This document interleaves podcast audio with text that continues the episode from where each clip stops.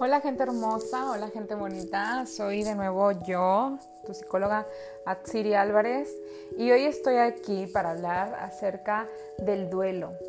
Vamos a hablar un poquito del duelo porque justamente las fechas son especiales, más que nada porque sabemos que en estas fechas importantes, que es el, 2, el primero y el 2 de noviembre, eh, muchos de nosotros recordamos a nuestros familiares, eh, recordamos a personas a las que hemos perdido y a la que nos ha dolido tanto mm, eh, perder, eh, vaya a nuestros seres queridos. Vamos a hablar qué es el duelo. Pues bueno, primeramente a mí me gustaría este, que ustedes pudieran reflexionar un poquito sobre qué es el duelo, de qué trata el duelo y si en algún momento ustedes han pensado, se han preguntado, ¿qué es el duelo? ¿Verdad? Existen dentro de la psicología, pues bueno, varios, eh, varias patologías sobre el duelo. Eh, una es el duelo normal, por el cual una persona pasa después de una pérdida y, esto, y este duelo no siempre, no siempre lleva eh, pasos a seguir, siempre son pasos que, por los cuales este se rige, pero no siempre son consecutivos, ¿verdad? No son seguidos. Bueno, el, duelo es un proceso interno que se produce ante la pérdida, eh, ya sea de un familiar, de una persona, eh, amigo, pareja, eh, conocido. También fíjense que a veces nosotros también podemos llevar el duelo a través de la pérdida de un trabajo. ¿Ustedes sabían esto? Eso es algo muy interesante porque normalmente la gente piensa que cuando está pasando por un proceso de duelo, de pérdida, siempre nos referimos hacia la persona, hacia la persona, pero fíjense a la persona fallecida, ¿sí? Y por ejemplo, yo les voy a comentar, dentro de las terapias que yo doy sobre relaciones de pareja, porque yo doy consultas eh, en la mayoría son a relaciones de pareja eh, y, es, y cuando hay una ruptura de pareja también hay una pérdida. Cuando hablamos de duelo hablamos de cualquier proceso interno hacia una pérdida. De esta misma forma, cuando nosotros perdemos, por ejemplo, un trabajo, perdemos la amistad de alguien, pasamos por un proceso de pérdida. Entonces, este proceso de duelo es, se va produciendo ante la pérdida de una relación afectiva. ¿sí? Y cuando hablamos de un duelo normal, sea el tipo que sea, pudiendo ir desde la pérdida de un trabajo, escuchen, un cambio de residencia, la ruptura de una relación de pareja hasta la muerte de un ser querido. ¿Cuántos de ustedes no pensaron que el duelo simplemente es exclusivo de la pérdida del fallecimiento de un ser querido? La mayoría de las personas, de las personas pensamos, perdón por repetir a cada ratito duelo, pero de eso se trata el tema, pero ¿cuántos de nosotros pensamos que es solamente exclusivo de la pérdida de un fallecimiento de alguien? No. También es por la pérdida de una amistad, de una relación de pareja. Prácticamente los síntomas son casi similares. ¿Sí? Un proceso de ansiedad. Ahorita vamos a ver los pasos del, del duelo.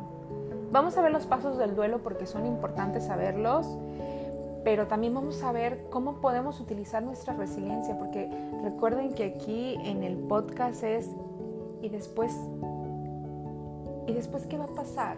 ¿Después qué hago? ¿Sí? Entonces, de eso se trata el podcast, de saber qué va a pasar después, ¿verdad? ¿Y después qué sigue? ¿Qué sigue después de este duelo? ¿Cómo puedo retomar mi vida después de un proceso de pérdida? Por lo tanto, dentro del duelo se hace un proceso ante todas y cada una de las pérdidas que vayamos teniendo a lo largo de la vida. ¿Ustedes sabían que en la mayoría del tiempo los seres humanos siempre estamos pasando por procesos de duelo? Por supuesto hay pérdidas con mayor importancia que otras y que por lo tanto sentiremos el duelo con mayor intensidad, dependiendo del tipo de pérdida. ¿Cómo afrontamos la pérdida de cada, cada aspecto de nuestra vida? ¿Cómo es que afrontamos, que a eso se, se le llama resiliencia, la forma en cómo lo vamos a, afrontando? ¿Cuáles son las armas que tenemos para poder solucionar este problema? Vamos a ver los pasos de lo que es el duelo. Fíjense que también este, la otra vez estaba platicando, estaba platicando con mi mamá y le digo, simbólicamente considero que también, por ejemplo, a los ex hay que hacerles un, justamente ahorita que estamos pasando en estos días de, bueno, el 31 de octubre, el 1 de noviembre, el 2 de noviembre, hoy es 2 de noviembre, hoy que estoy grabando yo este podcast es 2 de noviembre. Y justamente lo estoy grabando en conmemoración de todo esto, de, de, de estas fechas importantes. Eh, al, le estaba comentando a mi mamá la vez pasada, le dije, a los ex también hay que hacerles un altar. y se ríe y me dice, ¿por qué? Y me, me dice, ¿qué ocurrencias? Le digo, sí, hay que hacerles un altar, porque también es una pérdida. Y no es tanto porque querramos ver a nuestra, a nuestra expareja este, muerta, no, no, no, no. Al menos que tengamos este, pensamientos o rasgos psicopatológicos. Pero si no, sería como una forma, una forma significativa o una forma de de representación para lo que ya terminó, para la pérdida que ya tuvimos. Primero que nada, bueno, para poder ir pasando por un proceso de duelo, duelo emocional, las pérdidas durante el, el confinamiento, pues bueno, es miedo, es culpa, esas son las emociones es ira, tristeza, frustración, impotencia, injusticia. Vemos todas estas emociones enfrascadas en este proceso de duelo. Cuando estamos ante la presencia de la pérdida de un ser querido, comenzamos a sentir miedo, culpas, ¿verdad? Yo actualmente estoy haciendo eh, un trabajo de investigación que conlleva, bueno, una investigación es un tanto fuerte porque es trabajar con familiares de personas a las cuales han desaparecido. Una desaparición también es prácticamente una pérdida. ¿sí? Aquí el detalle es que este se prolonga ¿Por qué? Porque no hay un cuerpo, no hay nada visible que la persona pueda tomar como resignación. Eh, es algo fuerte porque recuerden que por parte de la inseguridad que vivimos en México, y yo me imagino que en muchos lugares del mundo y, y en Latinoamérica, pero en diferente contexto, cuando pasamos por este por eh, eh, este trauma, porque prácticamente es un trauma, por eso se genera un estrés postraumático. Para la persona es muy difícil, entonces se comienzan a sentir emociones de miedo, ¿verdad? Es decir, ¿y, ¿y qué tal si vienen por nosotros también? O qué tal si a mí también me pasa algo similar, suponiendo que no sea eh, por esta situación, sea por otra en un accidente, cuando perdemos un familiar por eh, una enfermedad, empezamos a cuestionarnos, empezamos a decir, ¿qué tal si a mí también me pasa? Y si me pasa, ¿qué voy a hacer? ¿Verdad? Entonces ahí nos entra miedo. Pero luego también, por ejemplo, cuando estamos eh, ya en el momento del velorio o enterrando a un familiar, o que ya pasaron varios días de la muerte de un familiar o de la separación de una ruptura. Ahorita vamos a enfocarnos mucho a, la pérdida del fallecimiento de un familiar, porque justamente estamos hablando de los duelos eh, por la muerte de alguien. Cuando ya pasa cierto tiempo, empezamos a sentir culpa. Esta culpa, la culpa fíjense que es una emoción que no nos sirve de nada. Les voy a decir por qué no nos sirve, a pesar de que de cierta forma somos responsables. Yo siempre les digo, no se culpen, no nos culpemos. Sentimos esa sensación, esa emoción, pero esa emoción es un, es un sentimiento que no nos sirve de nada, porque no nos va a enseñar nada. ¿Sí? Lo que sí nos puede enseñar en una emoción, en un sentimiento, es por ejemplo el sentimiento o la emoción de responsabilidad. Este que también se convierte en un valor, ¿verdad? De hacernos responsables de nuestros actos. Decir, ok, no soy culpable, soy una persona.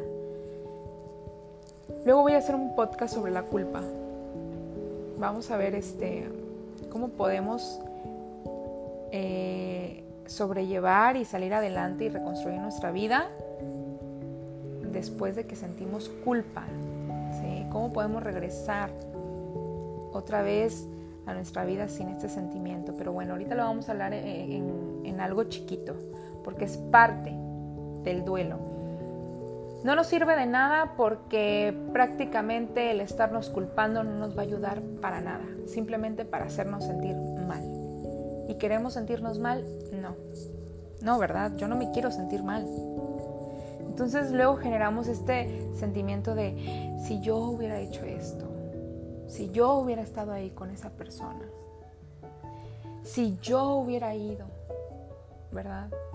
Si yo le hubiera dicho que lo quería mucho, si yo le hubiera dicho todo lo que no le dije en vida, empezamos a generar este sentimiento de culpa. Y más, por ejemplo, cuando a veces el accidente es, por así decirlo, eh, propiciado por uno mismo. ¿Cuántas personas no viven en culpabilidad después de la muerte de un familiar? Padres, madres, hermanos, dentro de un accidente y se genera la culpa. Yo los invito a que acudan con un psicólogo cuando pasen por un proceso así, no solamente escuchen podcasts, vayan con un psicólogo. Los podcasts ayudan muchísimo, benefician mucho, sí, claro, pero sí es importante trabajar este, estas emociones. Después sigue la ira. La ira es ese proceso en donde nos enojamos y decimos, ay, es que ¿por qué? Nos preguntamos.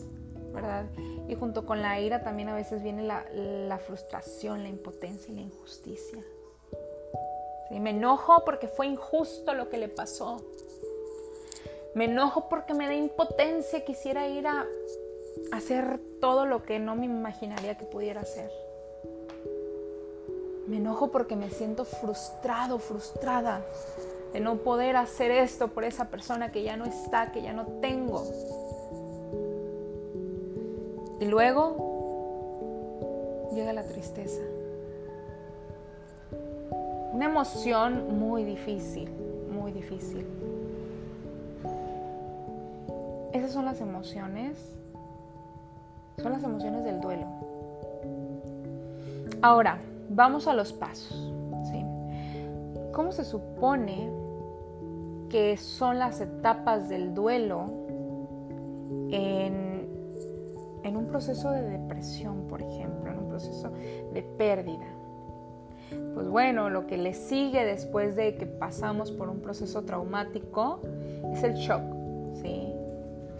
Me he encontrado con personas que dicen, es que después del duelo, después de la pérdida de, fulanito de tal, eh, yo no lloré, yo no tuve ningún sentimiento en particular. Y, me siento culpable con eso, me siento mal conmigo mismo conmigo misma porque yo no lloré. Y yo veía que toda la gente se me quedaba viendo mal, como diciendo, en algún momento va a llorar. no necesariamente chicos, no necesariamente gente hermosa. Las personas a veces no necesitan llorar para saber que han perdido a alguien. A veces este es un proceso de shock, ¿sí? En donde, en donde no, no, como quien dice, no les cae el 20 todavía de lo que está pasando, ¿sí? Luego viene la negación. No, no, no, no, no, no, no, no, ¿cómo puede ser esto? Esto es imposible. Es imposible. No, no, no. ¿Verdad? Esa, esa negación en donde no queremos aceptar que algo pasó. Luego llega el miedo, como ya les comentaba. Posterior a esto viene el enojo, como ya lo comentaba hace rato también. Y luego del enojo, luego de que ya nos molestamos por todo lo que pensamos que pudimos haber hecho, por toda la frustración, por toda la culpabilidad, por todo, llega la negociación.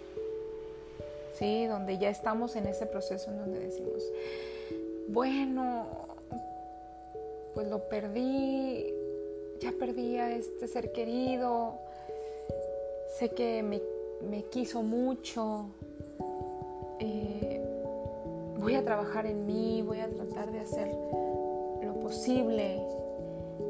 Sí, son comentarios sobre, sobre hacer una negociación con uno mismo. Y luego caemos en la depresión. Muchas veces esta parte de la depresión es totalmente inminente, no podemos controlarlo, controlarlo, perdón. Y es ahí donde necesitamos la red de apoyo. Aquí viene una, una técnica necesaria e importante. Necesitamos nuestra red de apoyo. Nuestra red de apoyo, ¿quiénes son? Nuestra familia, nuestros amigos, les voy a dar un consejo, familia y amigos que han pasado por esto. De verdad, de todo corazón les doy un consejo.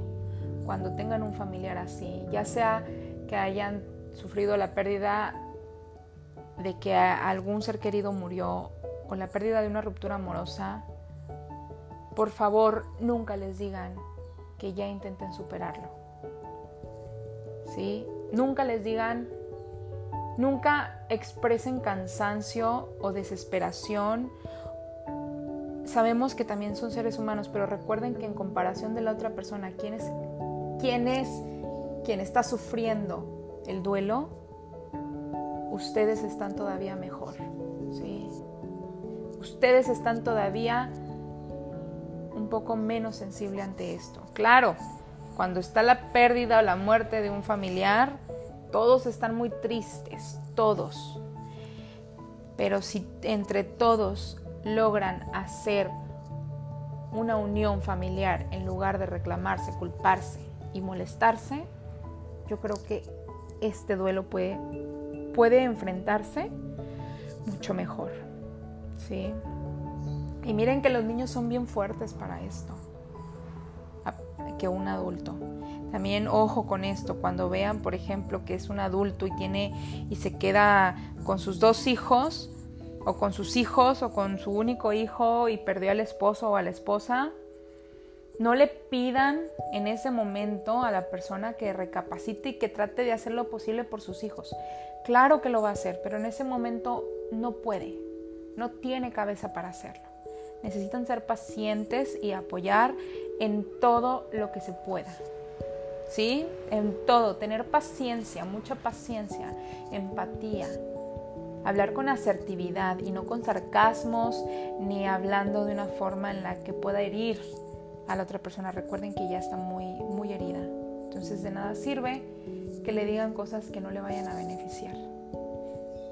Ese es un dato que les paso, de verdad, háganlo así. No, no lo hagan como normalmente suele hacer la gente, ¿verdad? Culpar, reprochar, eh, decir, ¿y por qué no hiciste esto? O pues ya de nada sirve. No, no, no, no lo hagan. Luego fíjense bien en la resignación. Resignación es, es diferente a la negociación. La resignación es prácticamente casi como la aceptación. De hecho, fíjense, después de la resignación donde nosotros nos quedamos en, en ese proceso de, pues bueno, pasó, ¿verdad? Donde ya decimos, bueno, pasó. Sigue la aceptación.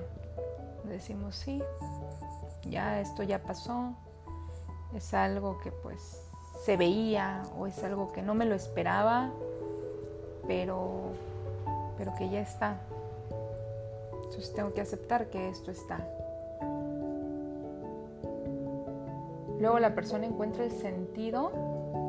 Cuando encuentra el sentido, es aquí justamente en esta parte de la resiliencia. Donde dice, bueno, pues es una persona que ya ahorita está que ya está descansando, que está bien y quiero imaginar que está bien. Y que ahora a mí me toca ser y trabajar por mí y por los seres que tengo a mi alrededor o que tengo aquí cerquita. Llámense hijos, padres, hermanos, cualquier tipo de familiar, abuelos, todo. Y es aquí donde viene como la reestructuración de nosotros mismos, donde viene esta resiliencia, el volver a la vida y regresar a nuestra vida normal. Tips que yo les puedo dar. Tips que yo les podría dar.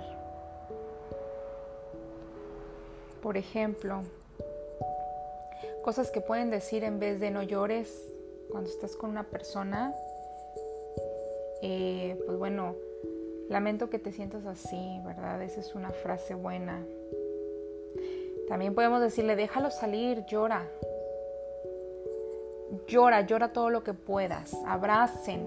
Sin la necesidad de que den un sermón. No hay necesidad de que den un sermón para la persona afectada. Si van a velorio, simplemente un abrazo es más reconfortante. Lo que sientes es válido. ¿sí? Saldremos de esto juntos juntos. Hay que preguntar antes de dar un consejo, no den un consejo, por favor. Decir que está bien que llore, ¿sí? No me alejaré. Hay que sentarse al lado de la persona. Hay que compartir también los sentimientos de afecto. Solamente no decir nada y quedarse presentes ahí a un lado estoy contigo. Me importas, es una palabra muy, muy significativa, me importas. Qué bonito, ¿verdad? Qué bonito es eso. Y bueno, vamos a ver,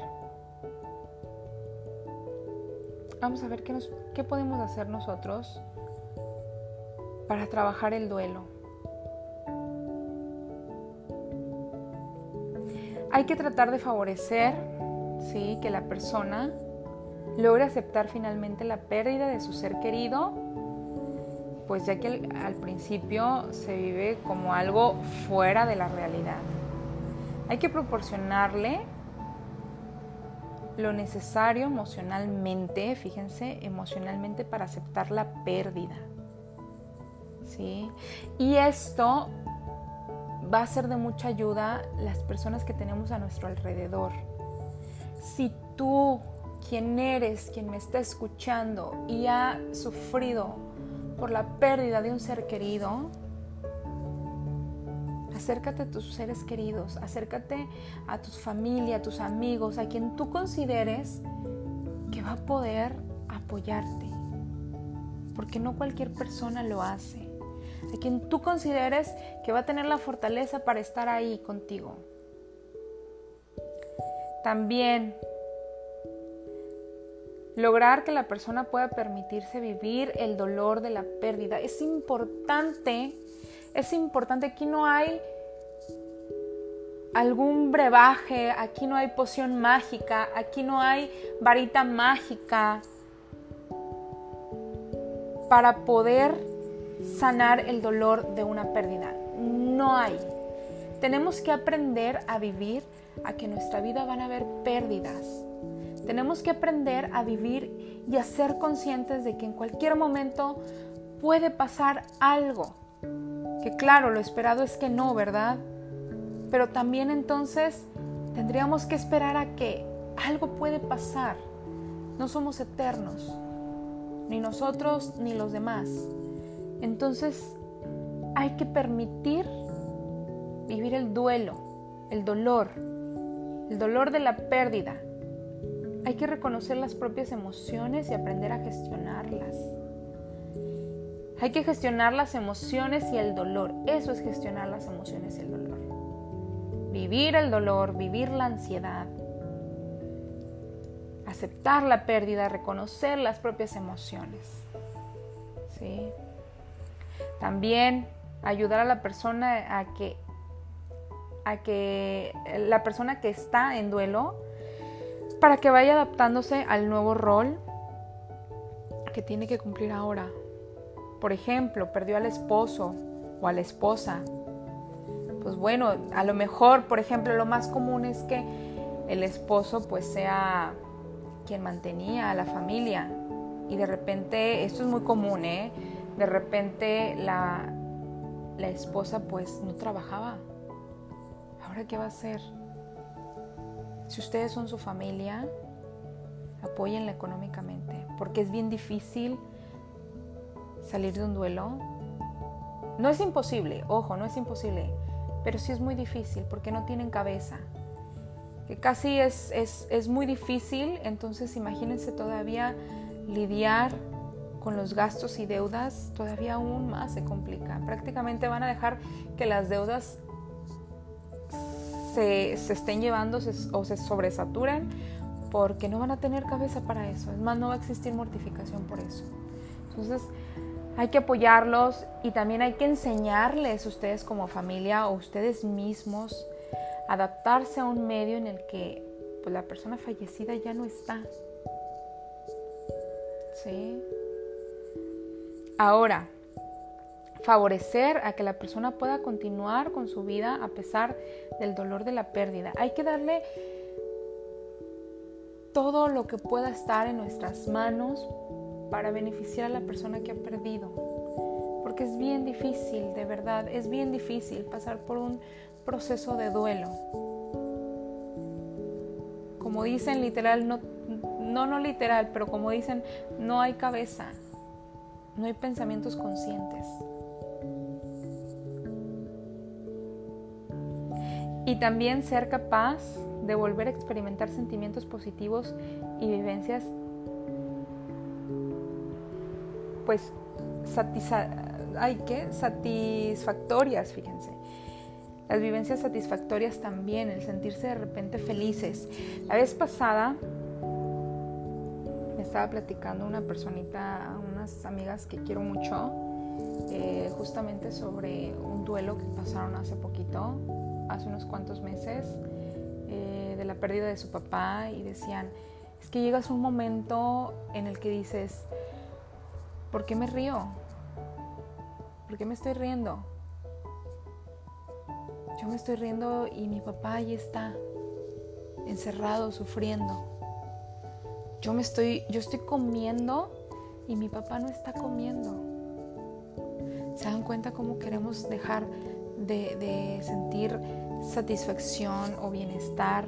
O, o lo más básico, la alimentación no querer alimentarnos justamente porque la otra persona no lo está haciendo, alguien que ya no está, pensamientos negativos y creencias irracionales estamos generando. Por eso hay que recolocarlas emocionalmente a las personas fallecidas. Recolocar significa darles el lugar que ahora ya tienen. Sí.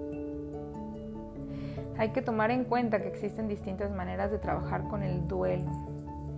Y estas dependen de la situación individual de cada persona, incluso de la forma de llevar a cabo terapias profesionales. Esto tiene esto depende mucho del terapeuta y de la persona. Son personalizadas prácticamente. Y bueno, gente bonita, yo espero que este podcast que fue cortito, bueno, media hora, les haya servido. No, no fue cortito, fíjense, se llevó media hora muy buena. Pero espero que les haya servido de mucho. Espero que les sirva para poder enfrentar la vida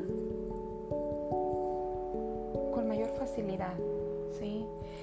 El decir que vas a enfrentar la vida con mayor facilidad no significa que vas a ser egoísta o que no vas a pasar por cuestiones difíciles, no. Pero a eso se le llama ser resiliente. A eso se le llama tener resiliencia y no significa que no sientas, claro que sientes. ¿Sí? Muchas veces la gente se confunde con este tipo de situaciones y dicen, es que es muy egoísta. No, a lo mejor aprendió a llevar una mejor resiliencia. Y todos deberíamos de hacer eso para poder llevar una buena calidad de vida, porque si no, luego esto se vuelve en un duelo patológico, en un duelo complejo persistente. Un duelo complejo persistente es un duelo que pues que dura mucho tiempo y, que se está, o sea, es, algo que se alarga, ¿sí? Es algo que nosotros mismos vamos alargando conforme vaya pasando el tiempo. Por eso se le dice duelo patológico. Porque lo hacemos más largo, lo hacemos más duradero. Mm, nos estamos torturando más, ¿sí? Y esto suele pasar cuando no se ha trabajado con la persona cuando ha vivido un trauma muy fuerte, muy grande y no lo ha superado. Bueno, gente hermosa, yo solamente les quiero recordar que tengo mi página de Facebook y estoy como psicóloga Atsiri Álvarez. Por favor, vayan a seguir mi página. También tengo un canal de YouTube que también está, está con, con, mi nombre, no viene el psicóloga, pero sí está con mi nombre, Atsiri Álvarez. Por favor, vayan también a darle like a mis videos, activar la campanita y a suscribirse. Y también este, tengo mi Instagram. Ahorita se los voy a proporcionar. A ver, ¿cómo estamos en el Instagram? Ahí también subo muchas, mm, por ejemplo, historias. Me encanta subir historias. Mi Instagram está como ATH-Álvarez. Sí, así está mi Instagram. Ahí también subo este, información muy buena que les puede servir de mucho. Y bueno, espero que les haya servido mi podcast. Voy a seguir subiendo más, este, más temas importantes. Y, esto es con la intención de que ustedes puedan ayudarse un poquito más. Si necesitan también una terapia en línea, una terapia presencial, si son de aquí de, Tamaulipas, de Ciudad Victoria, con todo gusto. Si son de fueras, estoy atendiendo, fíjense, tengo pacientitos de Colombia, de Estados Unidos. Este, si son de fuera, con todo gusto yo los puedo recibir mediante línea. ¿sí? Bueno, espero volver a estar eh, pues platicándoles eh, y, dando mis consejos profesionales por medio del podcast. Y este y pues que me vuelvan a escuchar. Muchas gracias. Gente hermosa gente bonita los quiero mucho. Cuídense mucho que tengan un excelente mes y que tengan un bonito inicio de semana. Nos vemos luego